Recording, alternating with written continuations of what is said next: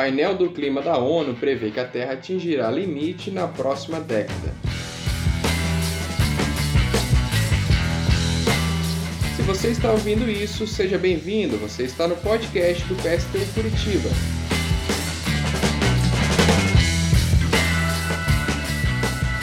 E hoje a gente está aqui com o nosso camarada Pablo para bater um papo sobre esse tema muito importante. E aí, Pablo, como é que você está? Tudo bem? Tudo bem, Samuel. Boa noite é, a todo mundo que está nos, nos, nos ouvindo, ou bom dia, ou boa tarde, dependendo da hora que cada um acessar esse, esse material. Né? É, como você disse, um tema importantíssimo para todos nós, que principalmente que somos da classe trabalhadora, que somos os é, que estamos aí enfrentando o, o, a vida nesse planeta que está tão difícil no último período aí. Beleza, cara. Vamos iniciar esse, esse bate-papo aqui para a gente entender um pouco mais né, sobre esse tema, é, que tem se comentado muito no, no último período. Pablo, assim, de modo geral, é, o que, que, seria, assim, de fato, né, esse, esse aquecimento global? Assim, o que, que gera o aquecimento global? Então, o aquecimento global ele é um fenômeno que está presente no nosso, no nosso planeta desde que o planeta existe, tá? Então, é, o que causa o, o, o aquecimento global é a dinâmica de é, troca térmica que existe entre todos os seres vivos que produzem gases dentro do, do planeta e mais a dinâmica térmica do, do próprio planeta Terra, né? interagindo com a, a atmosfera. A nossa atmosfera é um sistema fechado. Né? O aquecimento global é toda aquela. É, é, nós recebemos do Sol, ou seja, recebemos de fora da Terra uma, uma, uma, uma energia em forma de radiação. O planeta tem o seu aquecimento interno que vem do núcleo dele mesmo, né?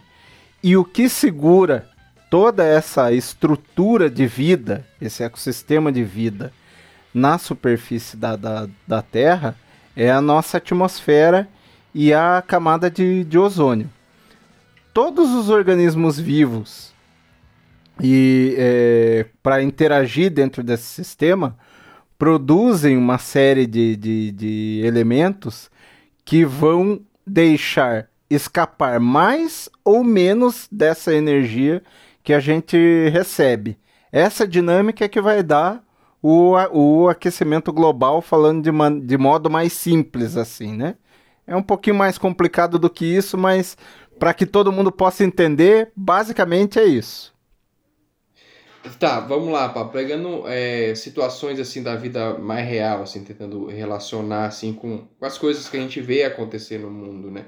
Existe uma relação hoje né, é, entre o aquecimento global e essas tragédias que a gente está acostumado a ver, essas chuvas, né, como a gente viu agora no início do ano, é, no, no litoral norte de São Paulo, períodos de seca, né? A gente mesmo em Curitiba e região metropolitana ficou um tempão, né? Fazendo rodízio, é, porque, né? Uma seca muito forte, enfim, uma, é, é, essa variação de temperatura que a gente tem, né? Muitas vezes a gente está no verão, vem uma semana de frio, tá em outra estação do ano, né? Vem um calorão, enfim, to, todas essas, essas coisas que a gente sente mais no dia a dia, elas têm a ver com isso, né? ou seja, qual é a relação? né, do aquecimento global com essas mudanças mais perceptíveis no dia a dia que a gente tem hoje. Excelente, Samo. Então, a gente, quando a gente fala aquecimento global, uma coisa é a explicação mais geral que eu dei sobre o que o que é, é, é, o que determina a dinâmica de aquecimento dentro do nosso sistema. Outra coisa é o que a gente convenciona em dizer que é esse aquecimento global, que é um fenômeno, né? O aquecimento global, como a gente percebe, que é exatamente a relação que tem com tudo isso que você falou, é a dinâmica que o ser humano é, vem impondo ao planeta, principalmente nos últimos 200 anos, né, de toda a história da humanidade, o mais importante quando a gente pega são os últimos 200 anos aí da, da, de história do homem, em que a partir da produção industrial o homem vem transformando decisivamente a natureza.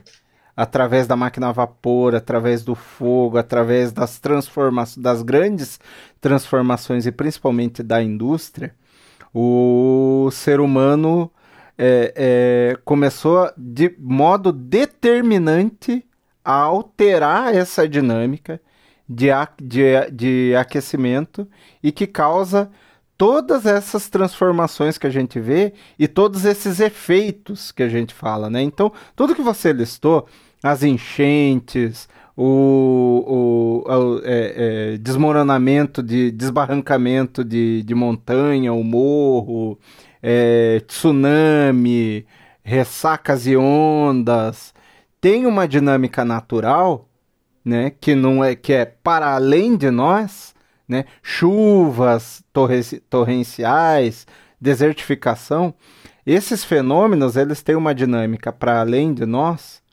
que sempre existiu, mas que nos últimos 200 anos, por conta das modificações que o ser humano impôs na, na no planeta, foram aceleradas. Né? Então, o aquecimento global que a gente fala, principalmente se convencionou falar nos últimos 30, 40 anos aí, é essa pegada humana, né?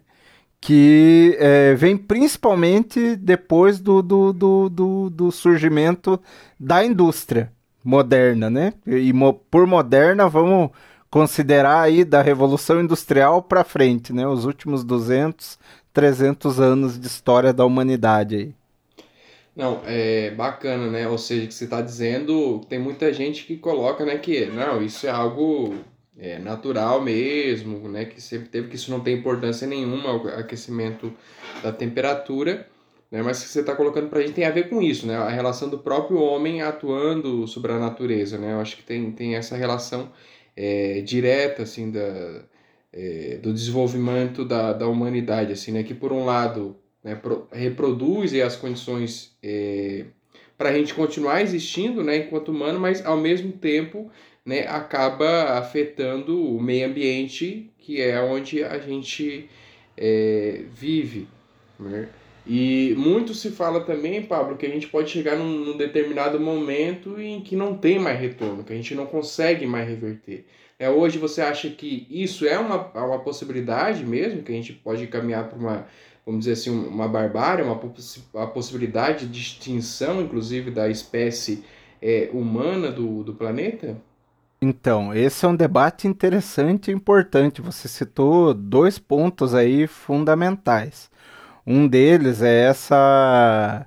É, eu queria, quero primeiro é, é, reafirmar o que você colocou, reforçar o que você colocou, né? Que é isso, é o, o, o, tem a ver com o aquecimento global, tem a ver com essa dinâmica que a gente impõe como sociedade, né?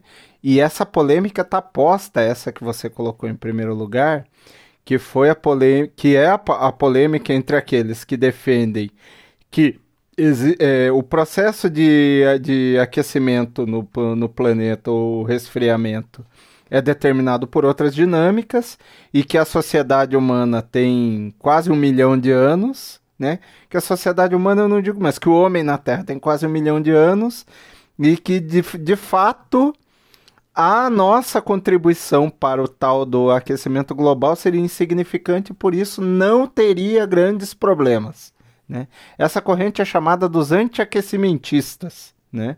É, existem figuras muito conhecidas que estão entre os que endossam essa corrente dos antiaquecimentistas, que, embora tenha um fundo sério na sua discussão científica, no, do ponto de vista social, tem muita gente bem mal intencionada que a impulsiona do ponto de vista político. Por exemplo, vou citar alguns exemplos aí, tá?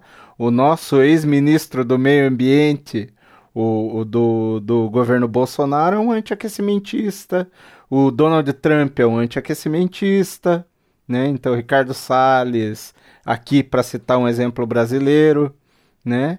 É, essa, essa turma é toda defensora de que não tem problema, o que quer que a gente faça no meio ambiente não vai agir significativamente e é, é, todas to, é, é existem, existe toda uma corrente séria que está hoje na ONU que produz o, o IPCC, que é esse painel da ONU para mudanças climáticas né, que monitora o nosso, o nosso, essas alterações com pesquisas e mais pesquisas aí nos últimos 40, 50 anos, né, é, coloca que é justamente o oposto, né, é, e aí vão ter outras figuras que são os aquecimentistas que a gente fala, dentro deles tem tanto socialistas como nós, como nessa corrente que é muito ampla dos que defendem a, a natureza tem inclusive figuras aí que estão é, pelo espectro internacional aí, desde gente muito séria quanto gente que é completamente liberal, como Al Gore, por exemplo, que foi vice-presidente dos, dos, dos, dos Estados Unidos, né? que escreveu aquele livro uns anos atrás chamado Uma Verdade Inconveniente. Mas indo diretamente ao segundo ponto, que é a parte que você fala não, e deixa eu só fazer um, um comentário aí, aí, também, Pablo, é, sobre esse aspecto que você estava colocando, né? Porque isso é muito importante, né? Porque se você, ou seja, ignora né, o, o, o problema real, você tenta disfarçar o problema real, e nós estamos falando de um problema muito sério que pode é, né, trazer consequências trágicas para a humanidade. Se você ignora o problema, você, ou seja, significa que você nem vai buscar né, soluções para o pro, pro, pro problema, né, é, de uma forma séria. Enfim, então isso é um, verdadeiro absurdo assim mesmo, né? Isso, exatamente. E indo assim, é, é, é exatamente essa a discussão. E eu acho importante falar isso para que todo mundo entenda que esse é um debate que está no mundo inteiro, né? Quando a gente fala de mudanças climáticas, a impressão que dá para nós que estamos aqui vivendo a nossa vida, no dia a dia, né? É, eu aqui em São José dos Pinhais, você é, é, aí em Curiúva hoje, ou quem quer que esteja nos ouvindo, em qualquer lugar que esteja, né?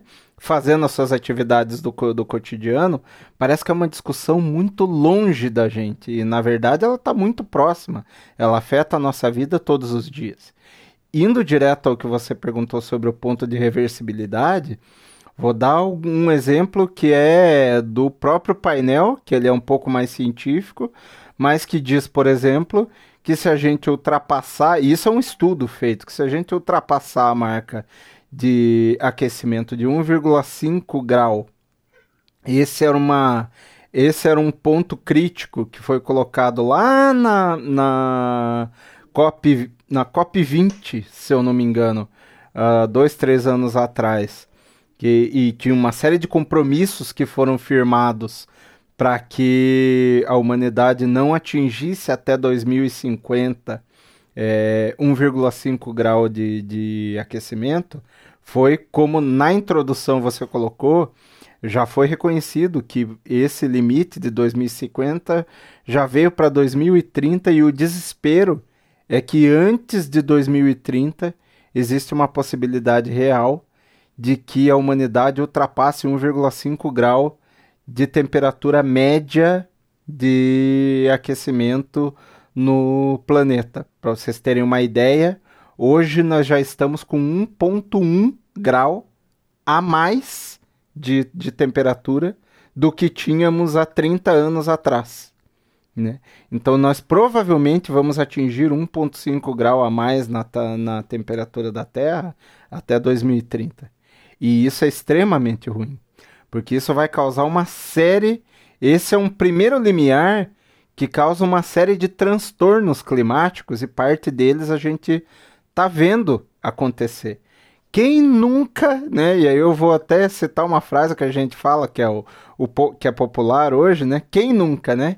Quem nunca reclamou que teve, passou um calor atípico ou um frio atípico nos últimos anos e que isso ficou muito comum, né? Antigamente passar um frio atípico. Sim, era isso.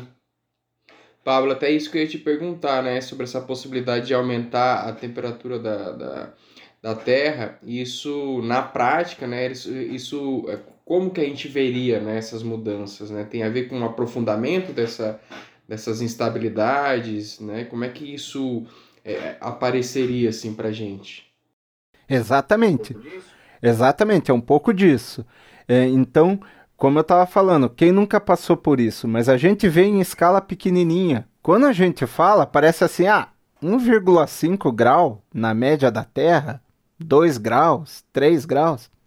Gente, passamos o verão aí com temperaturas médias lá de aqui em, em, na região metropolitana de Curitiba 27, 28, 30 graus na média no, no verão, que é quente, já é quente para o nosso verão, pensaria assim: ah, não, mas tudo bem, até 31,5, 32, 33 graus está tranquilo. O problema é que a gente pensa em escala pontual. Para 1,5 graus se é, virar uma, uma temperatura média em todo o planeta, significa que nos pontos mais extremos dessa média vão ter lugares que vão ter o assombroso aumento de 10, 15 graus na sua temperatura média, outros que vão ter redução de 10, 15 graus. Significa que em lugares que nunca nevou vai nevar, lugares que hoje são cobertos de neve não terão mais neve e vão derreter. É o que nós estamos vendo com as calotas polares, é o que nós estamos vendo com um ecossistema bastante crítico que pouca gente conhece aqui, porque a gente está no Brasil, está no hemisfério sul, mas no hemisfério norte, no, nor no leste europeu principalmente, tem um sistema biológico chamado permafrost, que ele está congelado desde a última era glacial na Terra e que o risco é que descongele, com efeitos imprevisíveis para o planeta. Mas vindo mais, trazendo mais para perto, significa que, por exemplo, para que essa média de 1,5 graus esteja, sei lá, em lugares onde ela vai se restringir a 1,5 graus, talvez em regiões costeiras, para que esse 1,5 graus funcione em média, temperatura e vou citar a própria nossa própria queda aqui. Tem lugares que vai literalmente cair a conexão, né? Então, em alguns lugares, em muitos lugares e lugares em que normalmente tá a população que está mais suscetível a receber impactos violentos das mudanças climáticas, nós vamos ver casos como aconteceu esse ano no litoral de São Paulo, chover 600 milímetros, 684 milímetros em 48 horas, num lugar que estava previsto para chover 60. Choveu 10 vezes mais. É uma quantidade de, de chuva absurda, onde não tem nenhum ecossistema e nenhuma, nenhuma estrutura biológica, geológica que consiga suportar um tal grau de, de mudança climática que acontece de uma vez só. O que nós vamos ver, por exemplo, são ecossistemas que a gente não imagina hoje como a Amazônia, talvez desertificar. Não, deixa eu fazer um, um comentário em relação a isso também, né? Tem a ver com isso, ou seja, essas, é, esses agravamentos, né, dessas situações climáticas que a gente é, tende a ver, né, tende a ver aumentar, ela atinge, né, obviamente, a, o planeta, mas é, o próprio exemplo né, do, do, litoral norte de São Paulo, a gente vê que não atinge todo mundo da mesma forma. Né? Enquanto as pessoas, os moradores que praticamente trabalhavam na casa de férias né, do, dos, dos ricaços lá de São Paulo, né, perderam tudo, enfim, né, perderam inclusive seus entes queridos, enquanto é, os ricaços que têm suas mansões estavam pagando 30, 40 mil para sair, né, para sair da, da, da enchente, da chuvarada e tudo mais Então é isso, né? Ou seja, é uma coisa que tá, tem afetado é, o planeta de modo geral, mas são os mais pobres, né? Os trabalhadores que vão mais sofrer, que mais sentem ainda, né? Essas, essas, esses sintomas, né? Que acabam é, aparecendo, né? Então isso, inclusive, é bem, bem revoltante, né? Essa é uma discussão importante que a gente tem que fazer, porque o efeito das mudanças climáticas ele é global. Parece que ele é democrático, né?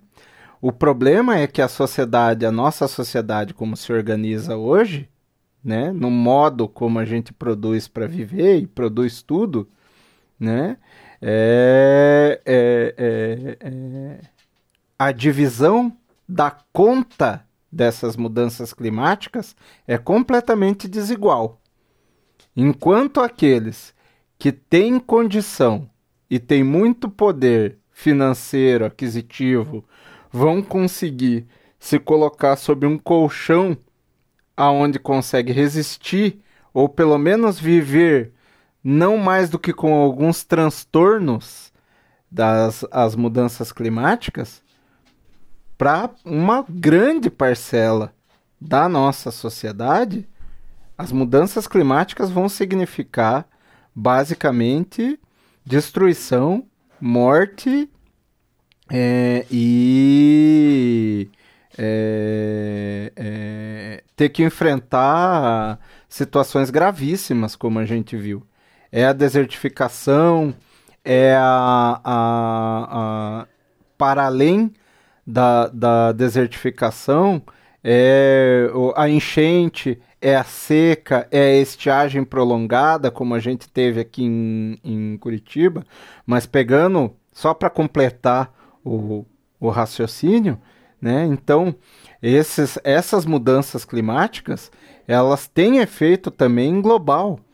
Elas têm um efeito tão grande que, por exemplo, aquele permafrost que eu falei que é esse ecossistema que está congelado, nos últimos 300 anos, se ele derrete hoje, existe um sem número de bactérias e vírus que estão ali congelados, inertes, em estado de dormência, desde que o mundo, desde a, desde a última grande extinção em massa da, da, da humanidade, praticamente, que o, o planeta passou derreter esse ecossistema de uma hora para outra pode liberar um sem número de vírus e bactérias que não tem inimigo natural na nossa, no, no, no nosso ecossistema de, de, de 2022 e que pode literalmente significar que é, a gente poderia, por exemplo, enfrentar como sociedade, ao invés de uma pandemia de Covid, a gente poderia passar a enfrentar duas, três, quatro pandemias de vírus diferentes ao mesmo tempo. Né? Com versões e variedades diferentes de bactérias e vírus. E aí a gente realmente, como sociedade, como humanidade, corre, correria um sério risco de é, é, uma tragédia social sem precedentes no que nós vimos. Se com uma pandemia de Covid, da forma como ela foi hoje, a gente passou aí quase 3 milhões de pessoas mortas no nosso no nosso no nosso planeta nesses dois três anos de, de pandemia ocorrer uma, uma, uma, uma, uma profusão de vírus, como esse exemplo que eu dei, pode significar na prática que nós vamos ceifar a vida de quantos milhões de pessoas a mais pelo planeta e pode ter certeza que 90, 95% das pessoas que perderiam a sua vida não seriam esses que têm condição financeira, que estão nas, nas melhores condições, né? Seria justamente quem está mais vulnerável a esse tipo de, de, de, de, e suscetível a esse tipo de impacto. Eu, eu, eu gosto de dizer assim, o, a conta, o, os dividendos dos lucros da, da pegada ambiental da, da humanidade vão para poucos. Mas a conta dessa farra vem para justamente os muitos que não tem nenhuma posse e só tem a sua própria força de trabalho para vender e tem que morar aonde dá. Perfeito, Pablo.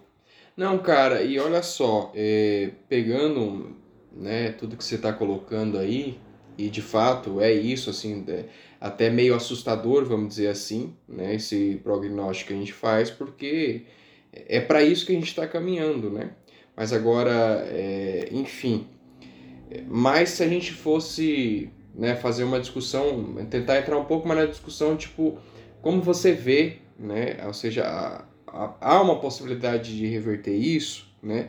É, qual seria essa possibilidade, né? Ou seja, em relação à questão ambiental, qual seria a saída? Porque a gente vê uma discussão né, é, bastante forte hoje, né, da troca da, da matriz é, energética, enfim, né, questão, um exemplo mais clássico é os carros, né? Trocar o carro é, movido a gasolina pelo carro é, elétrico, enfim.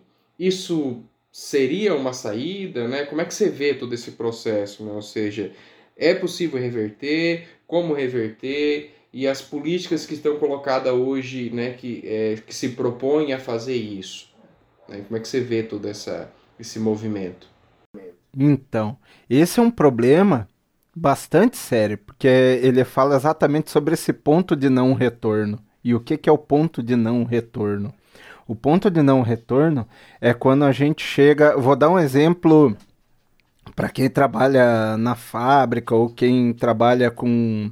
com, com para quem trabalha mais em indústrias e tal, quando você pega uma mola e estica ela, normalmente ela volta, certo?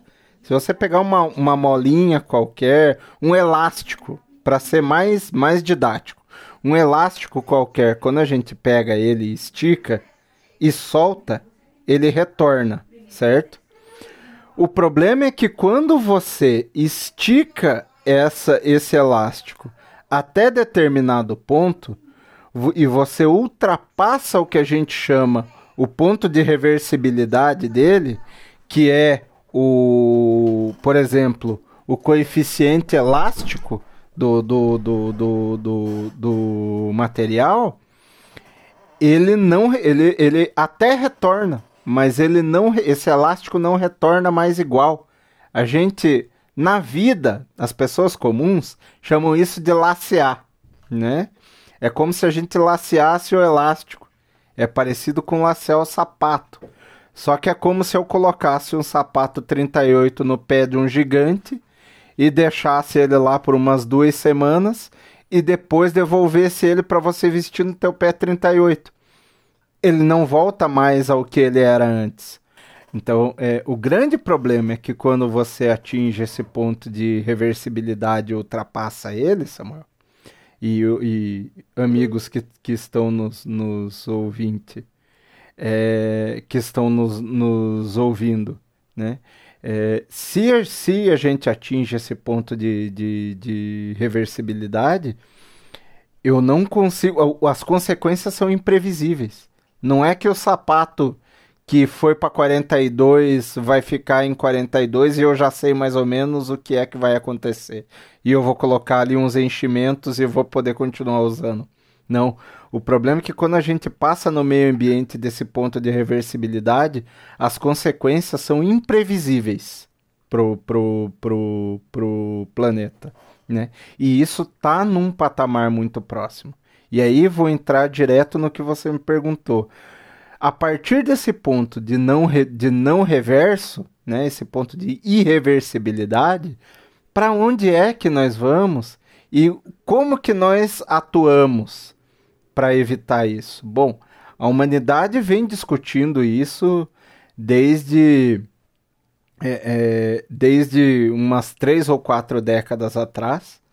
No Brasil, nós temos precursores do desenvolvimento da, da defesa da nossa natureza. Um deles, é, e todo mundo vai lembrar do nome quando eu falar, é o, é o Chico Mendes, né, na, na Amazônia, era um, um, lutador da nossa classe, um grande defensor da, da, da, da natureza, entendeu essa relação lá atrás, em 1900, na década de 80 já, né, o que significaria, por isso defendia tanto a floresta, ele defendia os povos da floresta, mas entendia que tinha que defender aquele ecossistema, porque sem ele ninguém viveria, né? É, já, ele já entendia isso aquela época. Você pega os discursos, o que ele falava, o que ele escrevia, daquela época ele já entendia isso. A humanidade também vem discutindo isso a, a, a todo esse tempo, né? E é, existem várias alternativas. As mais comuns hoje em dia, né? Porque, como todo mundo discute, tem saída para todo mundo. As saídas que estão em voga hoje, a gente já viu o que aconteceu com o Chico Mendes com a saída que ele defendia, né? Obviamente, nós não estamos vendo toda a transformação que ele queria ver acontecer hoje, né? Então, o que a gente vê?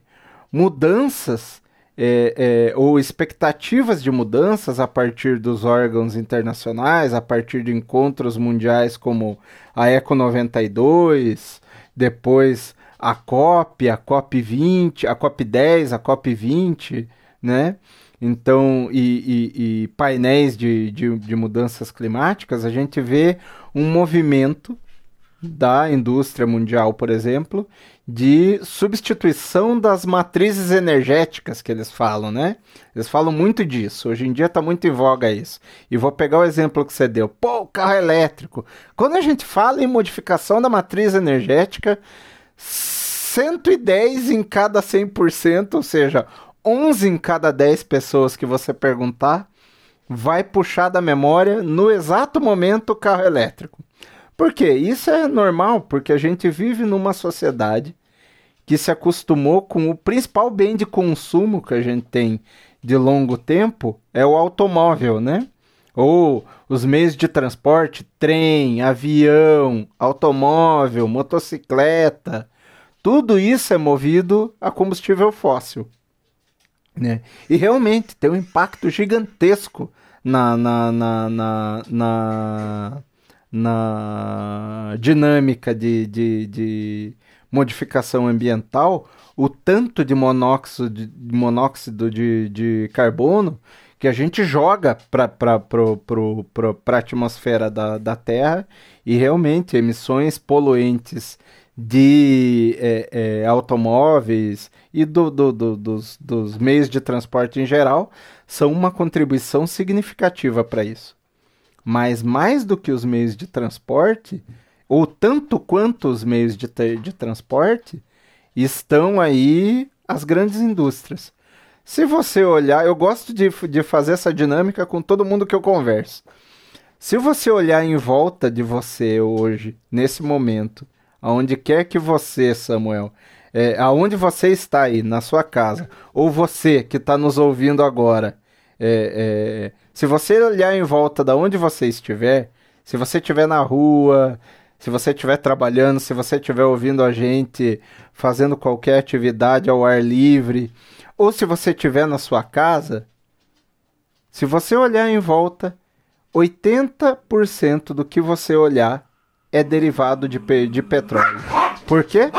Porque o petróleo está em absolutamente é, é, é, quase tudo que a gente interage na nossa, na nossa, na nossa sociedade. Porque o combustível fóssil é base para se produzir plásticos, para se produzir espumas, para se produzir tecidos sintéticos, para se produzir é, é, é, até parte do que a gente come tem derivado de petróleo e, e combustível fóssil. Então, né? Pablo, é, isso acho que é um, é um elemento importante para a gente refletir, né? Porque também tem uma discussão combinada é, em relação a isso, né? Da preservação do meio ambiente, enfim, que tem muito né, a questão individual, assim, né? E você tá colocando esse exemplo, a gente né, olha de fato para para as coisas e tudo tem a ver com, né, com essa indústria, com essa matriz energética que tem a ver com o petróleo, né? Então, que é a grande indústria, que é a grande indústria de transformação, né? E, e de fato é isso, né? Óbvio que são coisas importantes também de se fazer, né? Como você separar lixo, economizar água e tudo mais, mas essas pequenas é, né? Bom, ou não, né? Não sei o que, que você acha também, ou essas, essas atividades também individuais, vamos dizer assim, no nosso dia a dia, na nossa casa também, elas têm um peso é, relevante para isso, né? Tipo, é, ou é só mais um pingo de gota d'água nesse, nesse grande oceano? Pois é. Eu gosto de, de, de dizer assim, como eu estava falando, né? Então a grande indústria ela tem muita contribuição nisso. E a indústria é muito mais do que os automóveis que andam nas ruas ou os meios de, te, de transporte, sejam eles quais forem, né? É, e o, mas o discurso é sempre o mesmo, né? Quando falta água, né? A gente passou por isso aqui na região metropolitana de, de Curitiba nos últimos dois, três anos com a estiagem. Né? Todo o discurso era focado no consumidor individual que tinha que deixar de ser irresponsável e tinha que fazer a sua parte para garantir que os reservatórios de água continuassem cheios ou se recuperassem, né? Como se a grande, o grande consumidor das águas dos nossos reservatórios fossem o, as, as pessoas individualmente. E o, o, o, a gente sabe, por estatística, que o grande consumidor de água, por exemplo, da nossa sociedade é a indústria. Ela consome 86% de toda a água doce que a gente tem nas grandes cidades no, no Brasil hoje.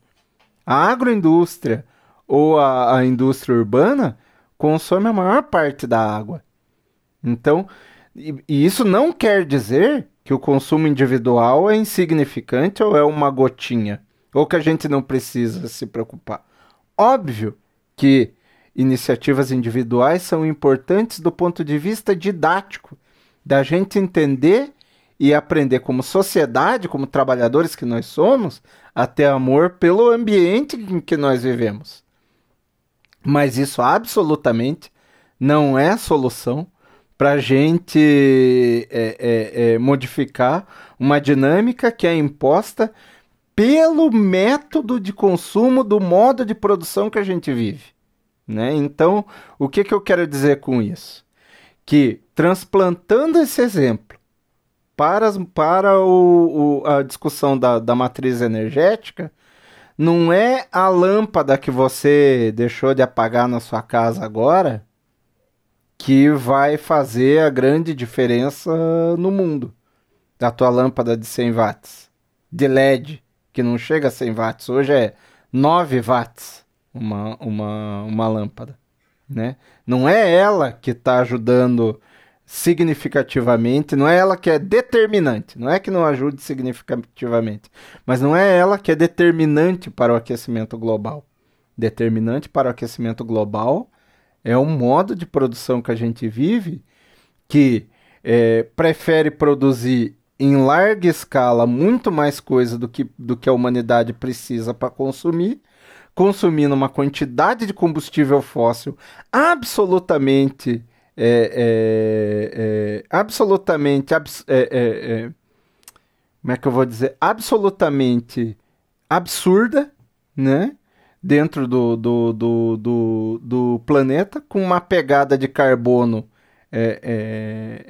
gigantesca, né?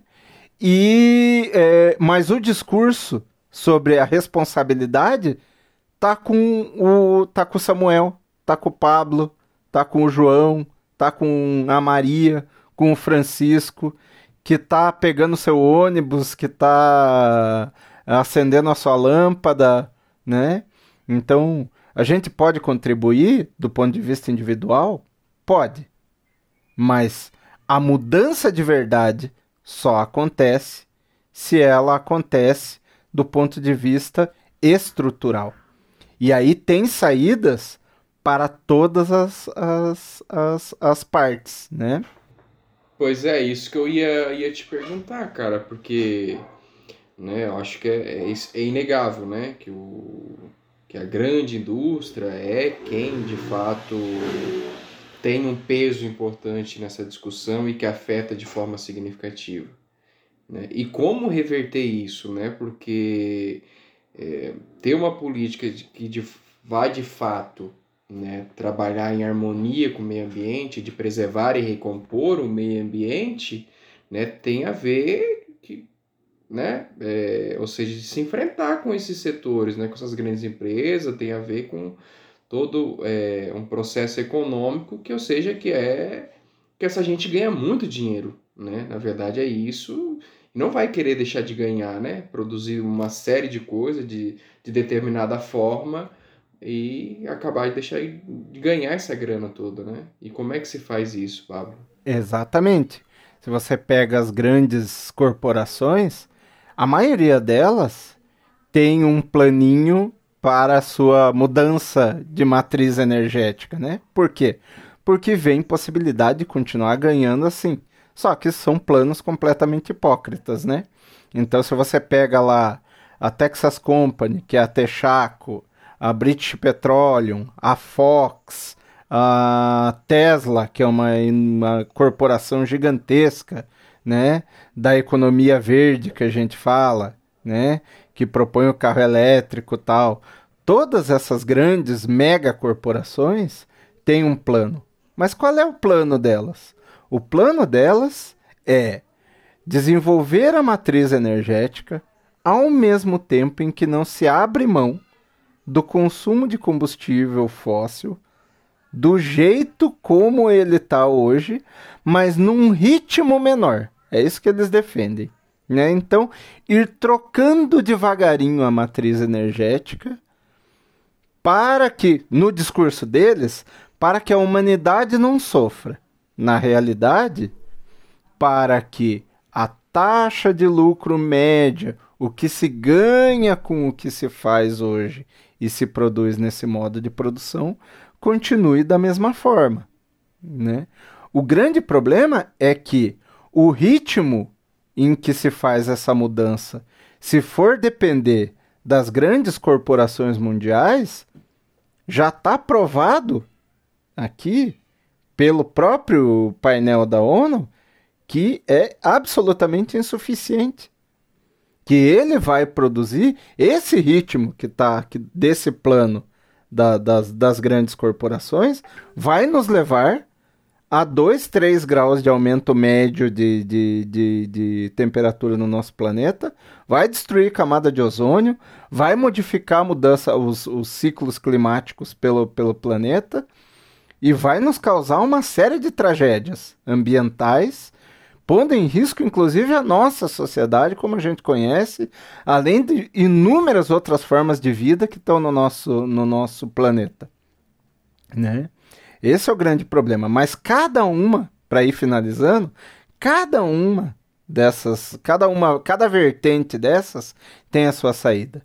Os, os, os ricos têm a sua saída, que é essa Nessa saída, em que não se consegue tudo e se reverte um pedaço do, do aquecimento global, com quem fica a grande conta? 80% da humanidade vai viver todas as catástrofes que as mudanças climáticas tiverem para oferecer. 20% da humanidade vão sofrer com as mudanças climáticas e seus impactos mas terão recursos suficientes para conviver com os transtornos que lhe causarão para continuar vivendo. E um setor muito selecionado dessa, des, desses, dessa, dessa turma, que a gente costuma chamar dos hiper ricos ou dos super ricos do mundo, eu vou falar um negócio aqui que muita gente vai rir quando ouvir, porque parece ficção científica. Mas literalmente, é, é, é, eu estava lendo uma, uma, uma matéria que estava saindo nos, nos, nos, periódicos científicos semana passada. A NASA divulgou uh, uma, a, a, próxima missão espacial, e vai esse ano, se eu não me engano, Até o final do ano eles querem terminar o, o, o, o, o processo para poder levar a próxima missão espacial da NASA. O projeto é que volte à Lua. Uma missão tripulada à Lua não vai até a Lua desde 1972, quando com a Apollo, com a, a missão Apollo, aquela que ficou famosa, que tem gente que não acredita até hoje que o homem pisou na Lua. Pois é, tem uma missão para ir para lá. Por que, que eu estou falando isso que parece uma maluquice? Porque para esse setor muito seleto dos super ricos do mundo, é preferível buscar a hipótese de viver numa sociedade exoplanetária, ou seja, que viveria, que colonizaria um outro ambiente fora da Terra, indo à Terra para buscar apenas recursos minerais para manter um ecossistema fora do planeta e continuar vivendo, enquanto relega o resto da humanidade a uma existência miserável ou extinção completa, né? Dentro do, do planeta. É, é, é, é, essa é a grande essa é a grande disruptiva. Em última, em última instância, esse é o grande problema. Essa é a grande discussão. E é uma discussão da gente viver num mundo em que é, seja possível ainda conviver em, em sociedade, respeitando as demais formas de vida que existem nesse planeta, ou literalmente terminar de destruir o planeta e relegar boa parte da nossa sociedade, inclusive, a morrer junto com os demais ecossistemas que serão exterminados aqui com as mudanças climáticas que forem acontecer. Não é que vai deixar de ter vida na Terra. Alguma forma de vida provavelmente vai continuar existindo. Se a gente chegar e chegar a destruir o planeta como humanidade, como a humanidade está tá, tá, tá seguindo. Alguma forma de vida muito provavelmente vai existir. O resta saber. É, resta saber que tipo de, de, de, de, de formas de vida que vão existir, enquanto uma parcela muito pequena da sociedade vai tentar construir a sua saída. E nós que somos trabalhadores vamos para onde? Essa é disruptiva. Nós precisamos resgatar o Chico Mendes que tem em cada um de nós. É isso aí, Pablo. É... Foi muito bacana, Pablo, bater esse papo. Né? Essa está sendo uma iniciativa aqui do nosso núcleo do PSTU Curitiba para bater esse papo, né? Faz, produzir um material em áudio, falar sobre temas relevantes na sociedade, mas sempre dentro de uma perspectiva socialista, revolucionária, na ótica dos trabalhadores, uma perspectiva classista. Né? Se você escutou até o final, quiser depois mandar seu feedback para a gente, dizer o que, achou e sugerir novas pautas, enfim, fique à vontade e um até logo e até a próxima.